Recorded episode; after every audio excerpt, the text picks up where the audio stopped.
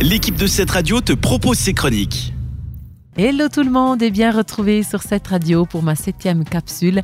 C'est testé pour vous. Aujourd'hui, on va se la jouer technologie. On va parler de l'iPhone 11, le petit frère de la famille iPhone 2019. Sorti en effet le 20 septembre dernier, il ressemble beaucoup à l'iPhone 10R. On retrouve d'ailleurs pas mal de coloris, 6 dans cette saison, son boîtier en aluminium, son dos en verre pour la recharge sans fil et son écran LCD 6,1 pouces avec sa bordure un peu plus large que sur l'iPhone 11 Pro, son grand frère. Alors du côté design, pas vraiment de nouvelles. Et pourtant, il y a quand même un gros changement et c'est l'autonomie. Pas toujours très bon par le passé, euh, l'iPhone 11 se classe par contre parmi les meilleurs sur ce domaine. Il devrait donc maintenant tenir toute la journée sans trop de soucis. Mais comment ils ont fait, vous allez me demander Tout d'abord, une batterie plus grande et surtout une nouvelle puce dernière génération en nom assez futuriste, A13 Bionic. C'est grâce à elle d'ailleurs que la puissance et les graphismes se sont aussi nettement améliorés.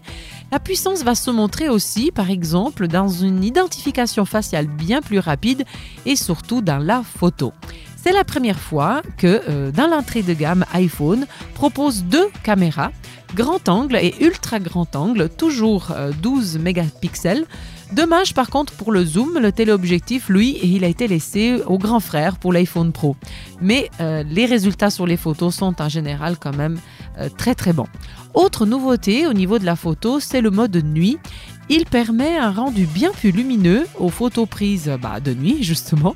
Euh, le mode se déclenche automatiquement, mais on peut aussi euh, le désactiver si on le souhaite. Parmi les quelques légères retouches de l'application photo, on remarque le switch entre photo et vidéo.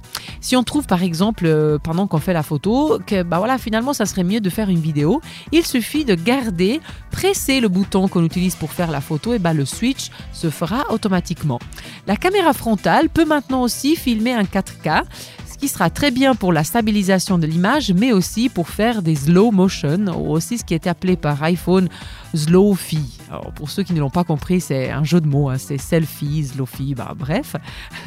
Mais ceci sera pas mal aimé par les fans d'Instagram ou encore de TikTok. Le modèle de base prévoit 64 Go, mais du coup, vu la qualité des photos, euh, la taille des, films, il est quand même conseillé de dépenser un petit peu plus pour prendre euh, le 128 Go. Ça doit être autour des 60 francs de plus, mais au moins, on s'assure un très bon stockage. Notez encore que cet iPhone peut avoir ce qu'on appelle une charge rapide, mais que euh, pour le faire, il va falloir se racheter un câble et un chargeur séparément. Autrement, il faut se contenter d'une charge tout à fait normale. Alors, un résumé, faut-il craquer, oui ou non? Alors à mon avis, si vous avez un téléphone quand même assez récent, par exemple un iPhone 10 ou 10R, je dirais non, ça ne vaut pas la peine. Mais si vous avez une version précédente, je pense que vous remarquerez là quand même une très belle évolution et donc oui, ça vaut la peine euh, de se faire ce cadeau. Alors profitez peut-être de Noël ou euh, de tout prochain euh, Black Friday pour vous l'offrir ou vous le faire offrir car il faudra quand même compter entre 800 et 1000 francs pour cet iPhone 11 selon la capacité de la mémoire que vous allez choisir. Je vous laisse aller jeter un coup d'œil sur le site apple.com pour plus d'infos ou encore aller voir les centaines de vidéos que vous trouverez euh, sur Internet sur le thème iPhone avant de prendre votre décision. De mon côté, j'espère vous retrouver la semaine prochaine. Restez à l'écoute de cette radio. Merci. Ciao. C'était une des chroniques de cette radio. Retrouve-la ainsi que bien d'autres en podcast sur notre site cette radio.ch.